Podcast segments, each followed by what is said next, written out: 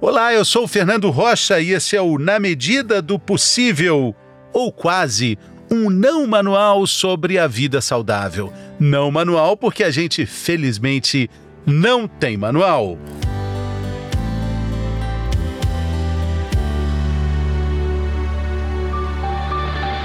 O segredo de uma vida saudável e plena passa pelo cuidado com nossas bactérias.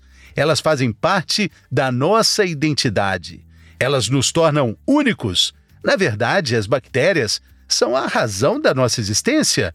A gente tem mais bactéria do que células no corpo, e o equilíbrio ou desequilíbrio entre elas significa também o equilíbrio entre saúde e doença do nosso organismo inteiro.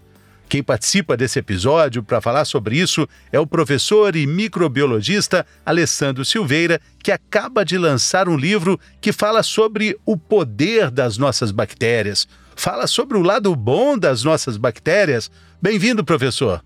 Muito obrigado pelo convite, Fernando. É verdade, a gente está acostumado a falar das bactérias pelo lado ruim, aquele que é, elas causam doenças, mas a gente sabe que menos de 1% das bactérias estão associadas com doença.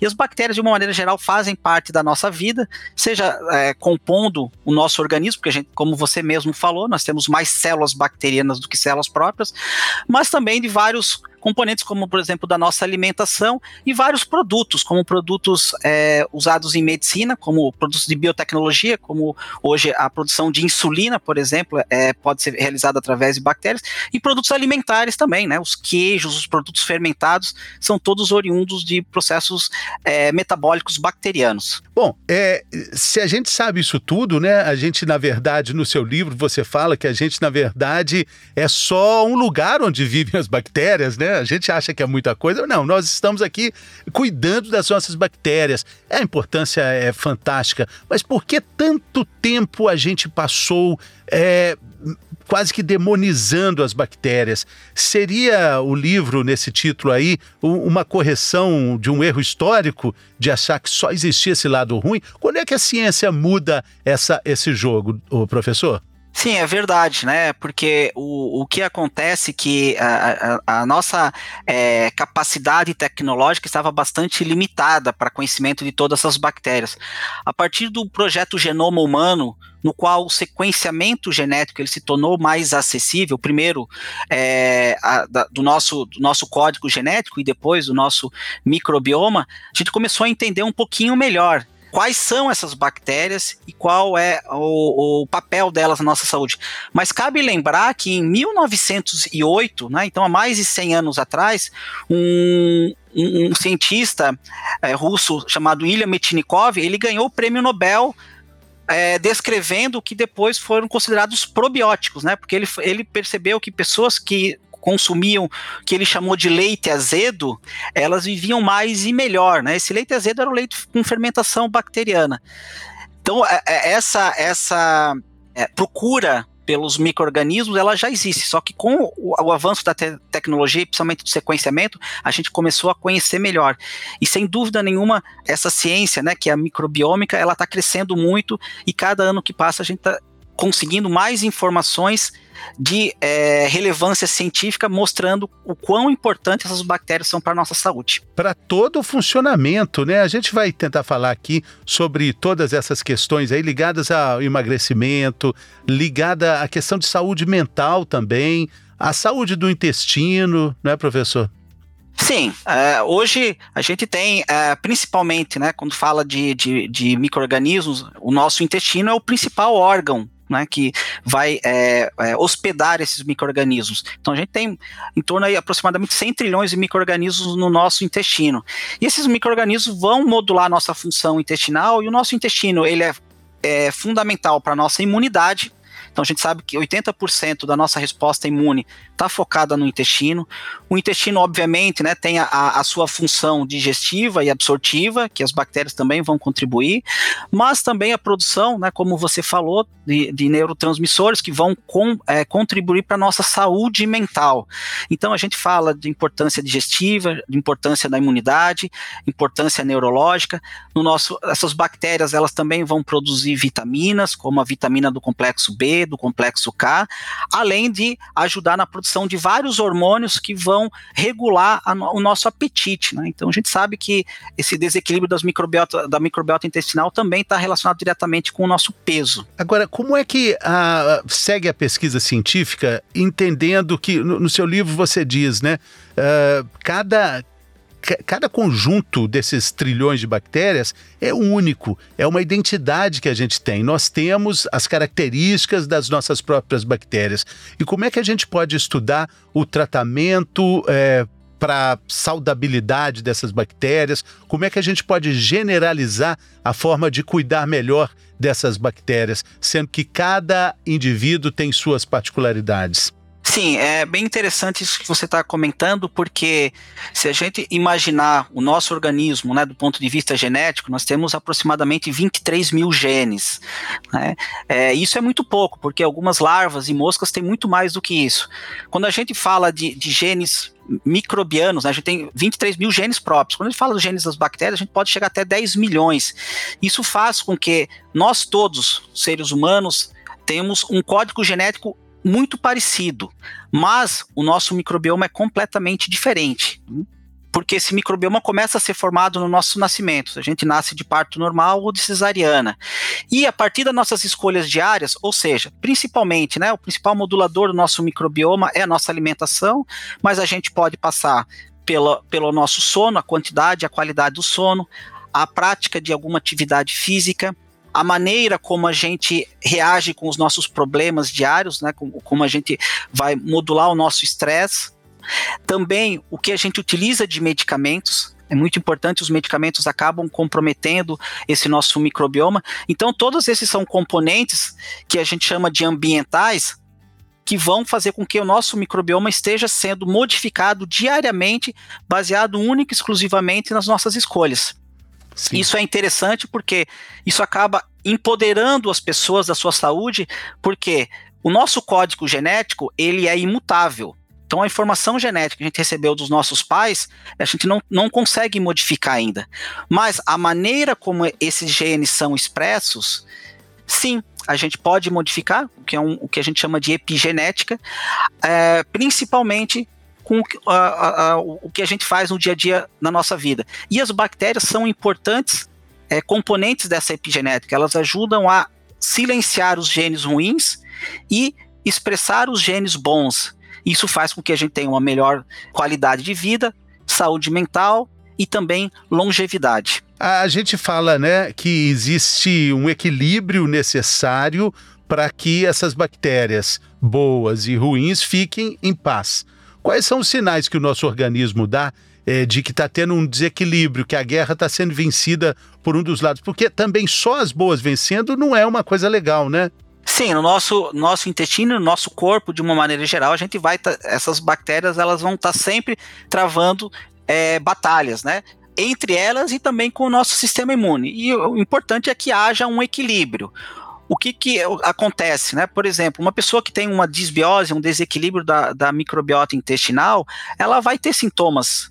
Primeiro, intestinais, é aquela pessoa que tem muita distensão abdominal, né? Então ela reclama que de manhã ela tá magrinha, à tarde ela fica, parece que ela tá mais gorda, ela se sente mais inchada, ela tem é, flatulência, ela tem desconforto gástrico intestinal, então é, ela muitas vezes não tem um, uma, um, uma evacuação constante, ela ela alterna períodos de constipação e diarreia. E também as manifestações sistêmicas, né? A, a qualidade da pele, do cabelo, ela sente muito cansada, dificuldade de manter o foco. Então, são manifestações que muitas vezes a gente procura outras causas, mas a causa pode ser num desequilíbrio da microbiota intestinal e um funcionamento não adequado do nosso intestino. É, muitas pessoas acreditam que esse, essa disfunção intestinal é, acaba fazendo parte de uma personalidade. Gente que até diz: não, eu demoro um, dois dias para ir ao banheiro, fico. Isso não é normal, né? Tem alguns sinais de alerta que a gente vai é, incorporando no nosso dia a dia, mas que é, dentro de um contexto mais globalizado são situações importantes, né, professor? Sim, sem dúvida, né? E, e, essa questão da personalidade tem uma relação direta, porque a gente sabe que no nosso intestino é um órgão é, neurológico e tem uma quantidade muito grande de neurônios. Não por acaso ele é considerado o segundo cérebro, e alguns cientistas até questionam isso, né? Eles dizem que o intestino ele é, é um pouco é, subestimado e ele é o primeiro cérebro. Muitos falam isso. Por quê? Por causa da quantidade de neurônios, pela a, a produção dos neurotransmissores, né? Então a gente sabe que as pessoas comentam, né? A serotonina é muito importante. A serotonina é chamada hormônio do prazer ou da felicidade. 90% da nossa serotonina é produzida pelas bactérias intestinais. Então há uma relação direta do nosso uh, nossa função cerebral, da nossa saúde mental com o intestino. E essa, essa função, essa, essa relação é bidirecional. Então, quais seriam os principais sinais de alerta? O que a gente pode ver de maneira assim mais macro, digamos assim, é a quantidade de evacuações, se a pessoa tem algum tipo de dor ou desconforto durante a, a evacuação, e a consistência das fezes, né? A consistência das fezes, ela, existe uma escala que fala que as fezes elas não podem ser muito, é, a gente chama de fezes formadas, né, mais ou menos como uma bananinha, sem rachaduras, porque a rachadura significa que está havendo uma desidratação, ou seja, falta água, e que seja, sejam feitas regularmente. A cor, a cor deve ser marrom escuro, então cores verde, claras ou vermelhas ou muito escuras significam que há um, um, claro desequilíbrio dessa microbiota intestinal. Da mesma forma que as fezes elas devem afundar. Se as fezes estão boiando, pode significar uma intensa fermentação bacteriana ou mesmo as que a gente chama de fezes é, gordurosas. Né? Às vezes, alguns problemas hepáticos podem fazer que a gente não consiga absorver as gorduras e elas acabam sendo liberadas nas fezes. E o que eu acho muito interessante a gente colocar que são coisas que todas as pessoas podem é, verificar diariamente porque é o simples fato, né, de quando a gente vai é, puxar a descarga, a gente olhar a característica das nossas fezes, isso fala muito sobre a nossa saúde. Uma informação ali diária, um exame clínico, né, de observação muito importante. Professor, o senhor falou aí, né, até o parto é, interfere na constituição das nossas bactérias. O parto normal, claro, passando pelo canal vaginal, já coloca ali mais possibilidades é, de, de, de, uma defesa melhor, né? O que não acontece com cesariana. É, muito se fala. É, da, da, vitamina S, as mães falam muito disso, deixar o menino na sujeira ali para ele adquirir esses anticorpos. Isso é lenda ou é verdade? Existe vitamina S nesse sentido figurado que a gente está falando aqui? Sim, é muito importante, né, que a criança, é claro, dentro de um. Só, de só um, lembrando um que é o S de sujeira, hum. né? O S de sujeira, né? Sim, é, assim, claro, dentro de um certo limite que a criança tenha contato, né, é, com, com esses micro-organismos do ambiente, no né, chão? Gente, é, é, é importante a gente ver trabalhos mostrando como uma criança que, quando ela ganha um cachorrinho, como ela melhora a microbiota intestinal dela, porque ela acaba entrando em contato com bactérias, né, que, não, que ela não teria contato. É muito importante a criança brincar ao ar livre, grama, é, árvore, é, barro. Por quê? Porque isso são, são micro-organismos que vão, a, ela vai entrar em contato e que são benéficos para a saúde. Né? Essa teoria da higiene que existe, né? Que ah, não pode se sujar, não pode ter contato com, com a natureza, ou tentar evitar ao máximo, principalmente nessa época que a gente vive hoje, né, de preocupação com, com, com a Covid, claro, né, é, que, é, que é importante, mas é, é fundamental que a criança tenha o contato com esses micro-organismos, porque esses micro-organismos eles vão acabar modulando a resposta imune da criança, né, e, e, e o parto também é fundamental para que a, a criança possa entrar eh, já no primeiro momento da vida com as bactérias da mucosa vaginal da mãe que vão começar a colonizar a pele e depois o intestino e preparar esse intestino para receber o primeiro alimento que deveria ser, sempre que possível, o leite materno. Você está falando também aí de escolhas, né, que a gente pode fazer para uma vida mais saudável. Qual é o papel do açúcar é, com relação às bactérias? Sim, o açúcar é um componente que as bactérias elas vão fermentar, elas é um, é um componente metabólico energético muito importante para essas bactérias. E o açúcar a gente sabe que ele tem uma propriedade que é, é que é, que é muito importante para o nosso organismo, mas que acaba viciando o organismo. Né? Estudos mostram que o açúcar vicia mais do que a cocaína. E, e aquela questão que, que a gente sente aquela vontade, é, muitas vezes, né, algumas pessoas sentem a vontade incontrolável de, depois de uma refeição comer um chocolate ou comer algum doce, porque o nosso organismo, essas bactérias intestinais, elas estão querendo esse açúcar refinado, que é de mais fácil digestão, então elas já aguardam. E a gente tem muito isso no nosso organismo, muito do que a gente é é resultado de uma química bacteriana que faz a gente ter algumas ações. Né? Se a gente tem vontade de comer um doce, é porque essas bactérias estão ali, elas estão acostumadas, existe um hábito alimentar que elas querem receber esse açúcar e esse açúcar vai logo para a nossa corrente sanguínea. Como é um açúcar altamente refinado, ele é rapidamente absorvido e vai para a corrente sanguínea. Então a gente tem essa sensação de prazer momentâneo. E realmente, né, o açúcar em grande quantidade, principalmente esse açúcar é, refinado, ele vai estar associado com o desequilíbrio da microbiota intestinal e esse desequilíbrio vai ter um componente que não é só local, ou seja, ele não vai só afetar a, o intestino em si, mas ele vai ter uma repercussão sistêmica e por isso associação com várias doenças crônicas como diabetes, obesidade, autismo, é, doenças autoimunes, doenças neurodegenerativas e câncer. A lista é imensa, né, professor? Agora, falando de autocuidado e de um tratamento melhor com as nossas bactérias, para as nossas bactérias, é, leitura de rótulos também é algo muito importante, né? Entendimento, Sim, porque, né? Por, porque é, é, o que a gente come né, é, muitas vezes está adicionada de componentes químicos que têm por único por objetivo de aumentar ou a, a, a característica do produto do ponto de vista da, da sua aparência ou do seu gosto ou da sua longevidade. Então são todos componentes que vão acabar agredindo a nossa saúde, porque esses componentes a gente sabe que apesar de autorizados, né, pela, pela pelo Ministério da Saúde, eles têm, eles podem causar danos à nossa saúde, principalmente quando consumidos de maneira é, é, contínua, frequente. Né? É isso que a gente verifica nos produtos industrializados, porque ele tem uma quantidade muito pequena, que você consumindo aquele produto, você está consumindo realmente uma quantidade muito pequena.